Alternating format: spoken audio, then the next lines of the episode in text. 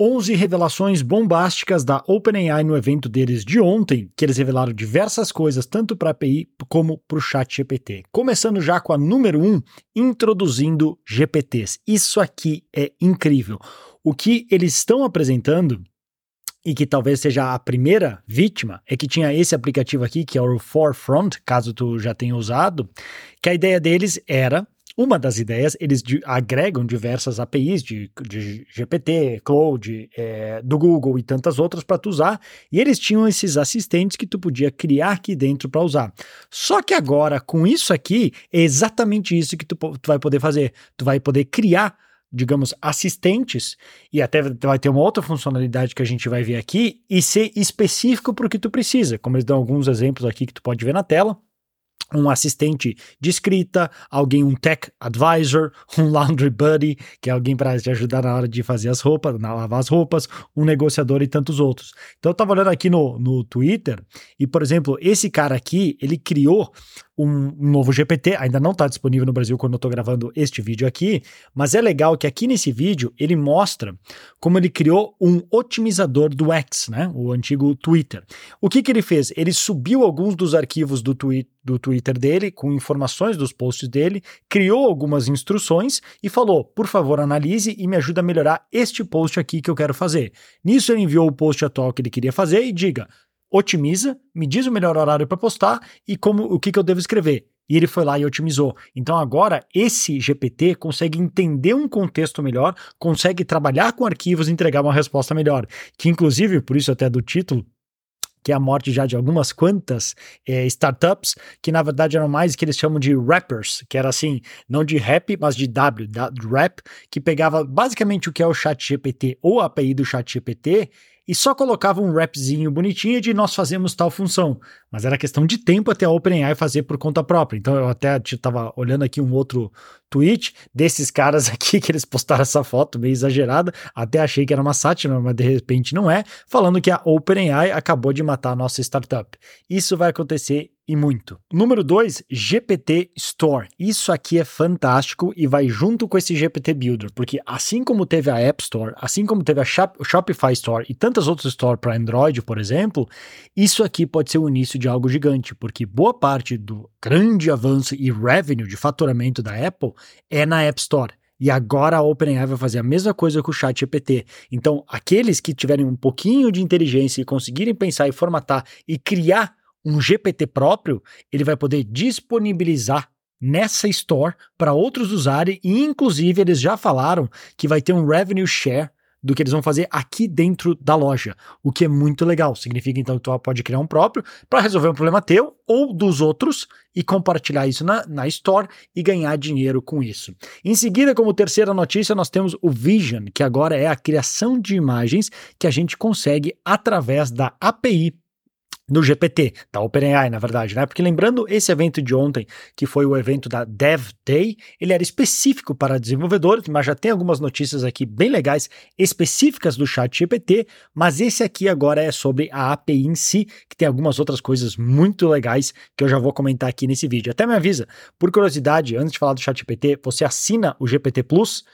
E se agora não assina, vai ser cada vez mais difícil não assinar. Mas me conta aqui abaixo depois para saber. Mas o legal é que agora, através da API, tu consegue usar este modelo aqui, que é o GPT-4 Vision Preview, e aí tu consegue criar imagens através também da API, o que é muito bom para fazer a geração de imagens através do modelo DALI, o 3 e o 2, que já estava muito bom e agora cada vez mais tu consegue integrar de uma maneira que não é só texto mas começa a falar outras linguagens, inclusive, que é a próxima notícia, aqui na parte do TTS, que é, na verdade, é uma sigla para Text to Speech, ou seja, criação de voz através de texto. O que a gente pode levar talvez aí para a morte de uma segunda startup, mas essa aqui acho que é um pouco mais estável que algumas outras, que por exemplo tem Chatbase, que eu já vou comentar também, que o que, que eles fazem? Geração de voz. Sim, é algo que eles fazem e de uma solução específica, talvez ainda vai ter espaço. Só que cada vez mais do tipo fica mais difícil competir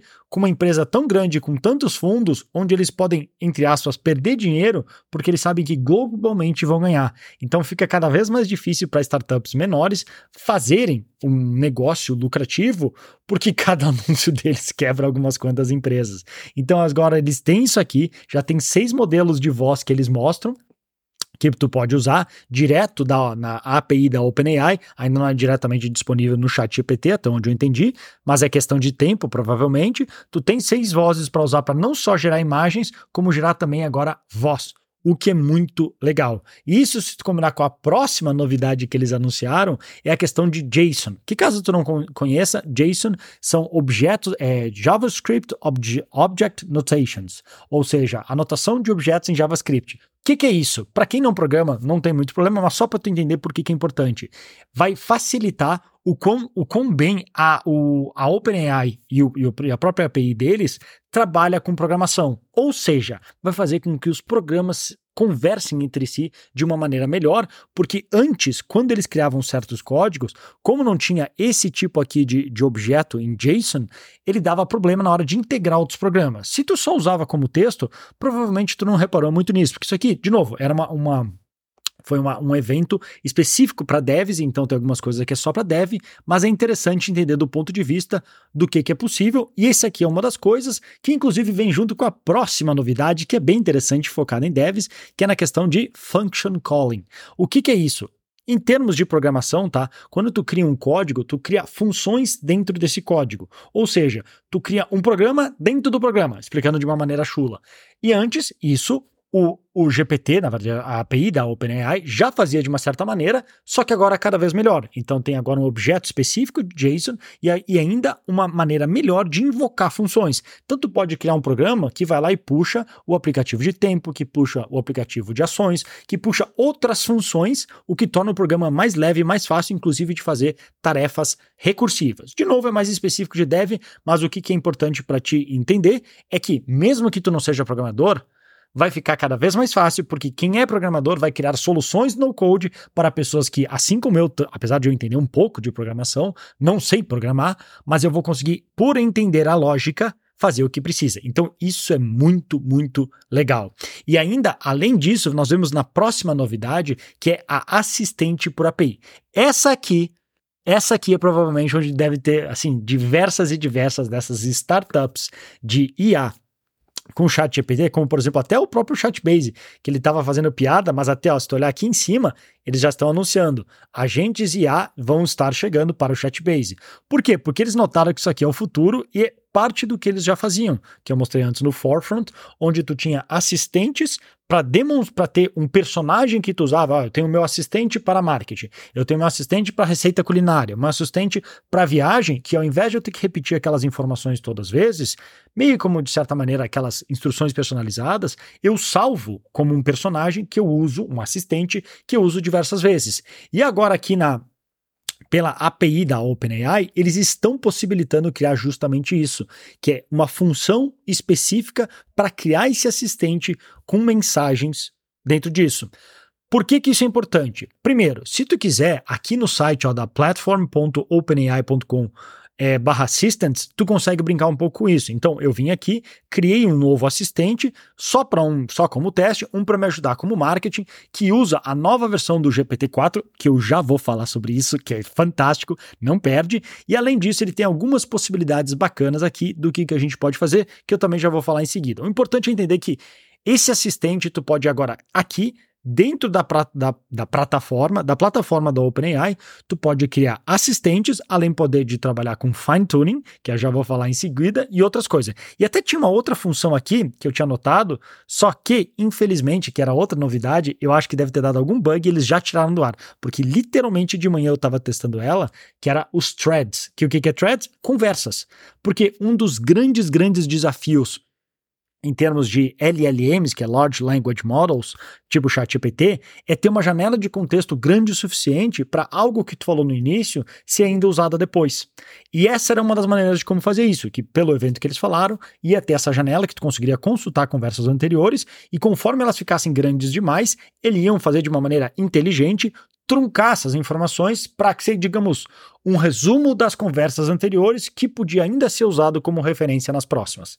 Isso em termos do chat GPT, a gente sabe que acontece até um certo ponto e começa a cortar, mas em termos de aplicativos, que é que eu tenho olhado bastante agora, isso é brutal, porque cada conversa meio que fica sozinha no espaço, no vácuo. Ela não conversa com o que foi dito anteriormente. Então, para tu criar um chatbot era muito ruim, porque aí a pessoa fala o nome, fala o desafio dela, fala onde ela tá, e se eu não tiver uma maneira de usar essas informações, inclusive não só no mesmo dia, daqui uma semana, ela tem que repetir tudo de novo e de novo e de novo. Então, isso dificulta bastante e isso é algo que vai ajudar e muito a resolver esse tipo de problema.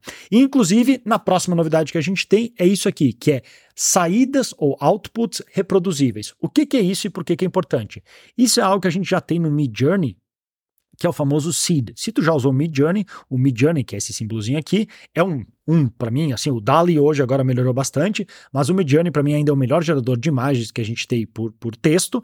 E o que que acontece? Quando tu cria uma imagem que tu gostou ou tu quer repetir para testar alguns parâmetros, tu, como ele gera de uma maneira aleatória, tu pode salvar ou, de, ou especificar qual o seed, qual a semente que tu quer que originou aquela imagem. Por quê? Porque daí quando tu mandar gerar o mesmo comando, a tendência é que o resultado seja muito parecido com aquele original. E é isso que o Seed faz e agora vai fazer a mesma coisa aqui por dentro das APIs na OpenAI. Por que, que isso é importante? Porque vamos supor que eu estou criando copy ou algum tipo de texto. Se eu gerar, rodar o mesmo comando cinco vezes, ele vai gerar cinco respostas diferentes, baseada nessa aleatoriedade da semente, da seed, que ele pegou para gerar esse texto.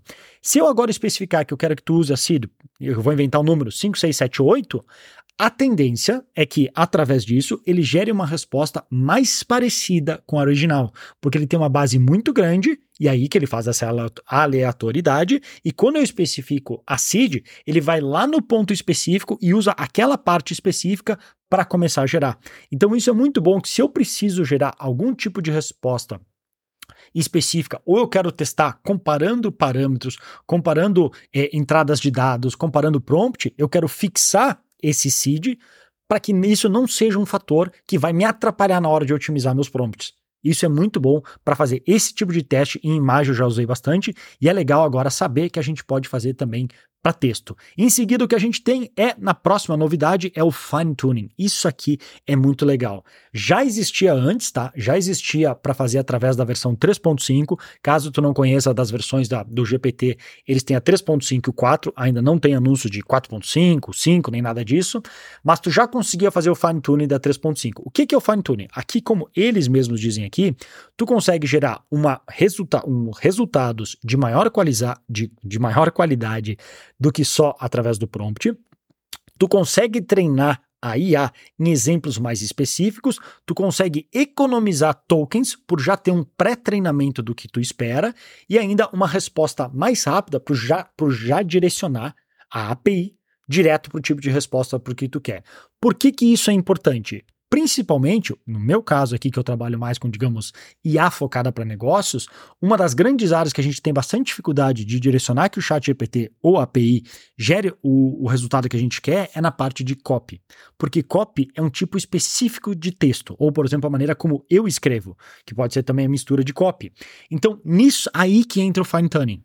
Porque quando eu uso a API ou o chat GPT no geral, ele está pegando aquela base geral de todas as informações que ele tem num texto geralmente talvez mais formal, talvez mais maior, com parágrafos maiores, enquanto se tu receber, por exemplo, um e-mail meu, ou se tu já leu algum tipo de copy minha ou de tantos outros copywriters, tu vai ver que tem de ser um texto mais simples, mais direto, mais com mais quebras, com assim, às vezes uma frase é três palavras e esse tipo. E com o fine tuning eu consigo dar a base de informação e depois vir por cima com um dataset menor e dizer, eu quero que tu escreva desta maneira porque aí eu não preciso mais agora colocar no prompt os exemplos de como eu quero que a API ou o ChatGPT escreva.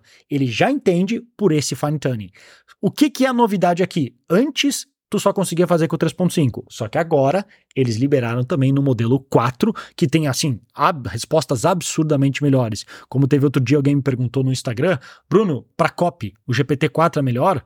E a minha resposta foi: para tudo menos velocidade, o GPT-4 é melhor. Então, só que agora isso mudou, que a gente já vai falar em seguida, e isso aqui talvez ponha em risco uma outra startup, que era essa Synflow, que na verdade a gente estava testando para fazer esse fine tuning, que antes era finetuner.ai, que faz justamente isso.